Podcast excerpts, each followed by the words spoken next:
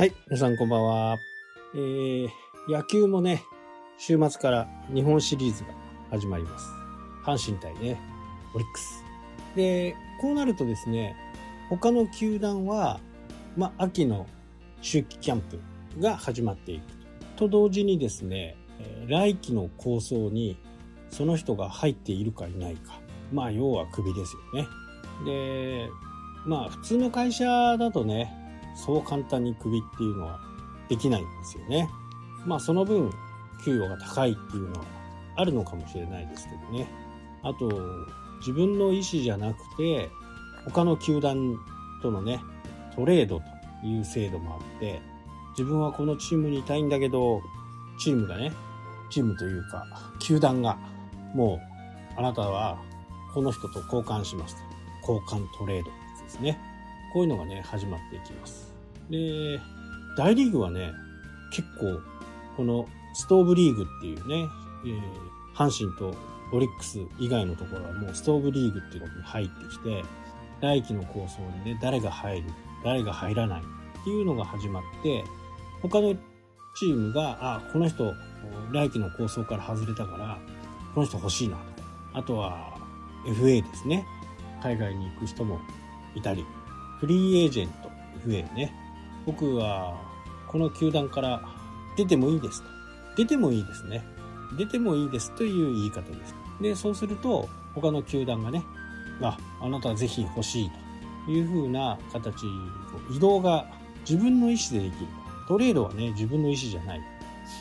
で、複数、複数の球団からね、欲しいっていう形になれば、まあ、あとは契約金の問題と、そういったものが発生して、まあ一般的には、なかなかね、会社ではそういうことがない。まあ大手企業とかね、技術系とかだと、ヘッドハンティングがね、もう毎日のように交渉が行われているのかなというふうに思いますけど、一般企業の場合はなかなかそういうのはないですよね。まあ活性化すればいいんですけど、他の球団に行ってダメになる選手もいたりとか、雰囲気が合わないとかね。まあそういうのが結構ありますね。日本ハムはね、結構冷酷な球団で、FA 宣言して、で、残りますって言っても、もう、あんた一回、他の球団からね、あの話を聞いて、うん、それで残ったんでしょっていう風な形になるとね、結構ダメなんですよ。FA 宣言をして残りますっていう風になると、これまたちょっと違うんですね。球団の考え方ね。まあこの辺は非常にこう難しい問題なんですけど、まあ一般企業からするとね、そういったものっていうのはあんまりないですよね。もう本当トレードなんて絶対ないし、まあこの辺は非常にね、冷酷な形ではありますけどね。で、僕もあの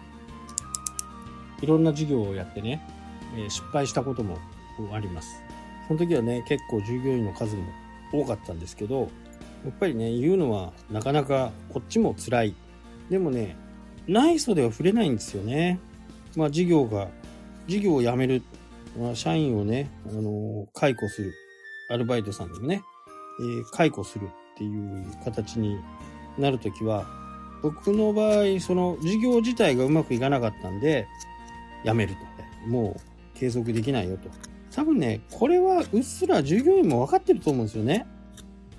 この売り上げじゃやばいよねってね。で、やっぱりそんな時はね、あのこう誰かに任せるんじゃなくて、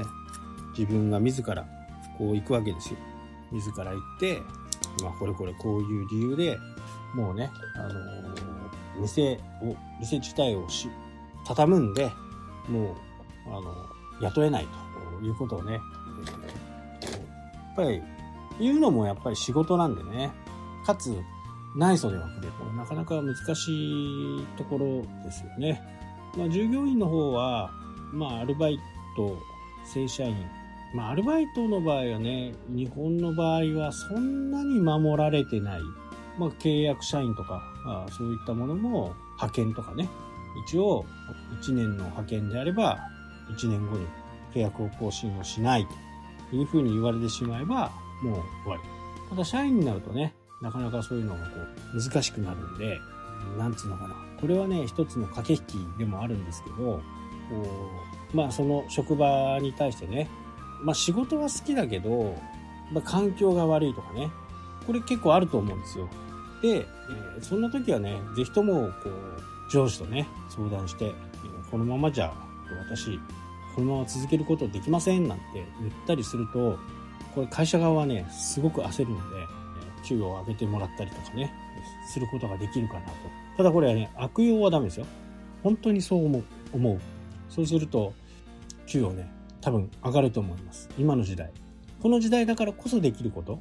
これがね、あの働きたい人がいっぱいいる状況であれば違うんですけど、今はなかなかそういう状況じゃないんで、せっかく育てたね、人。まあこれをすぐにはね、代わりは見つからないと。まあちょっと、角度を変えて言うとね、戦闘機乗り、ね、空軍の、まあ、どの国でもそうなんですけど、やっぱり戦闘機乗りにするのに2年から3年ぐらいかかるんですよ。教育するのに。で、